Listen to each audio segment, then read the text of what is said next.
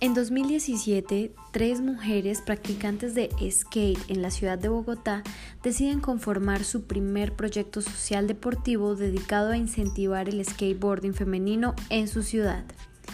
Sobre Ruedas Girls se hace público a través de Instagram y Facebook conformando así un medio de comunicación que no solo convocara a eventos deportivos, sino que también promoviera el talento de las skateboarders a nivel nacional e internacional, visibilizar a artistas, ilustradoras, fotógrafas, profesoras, otros colectivos, incluyendo procesos formativos de las distintas modalidades.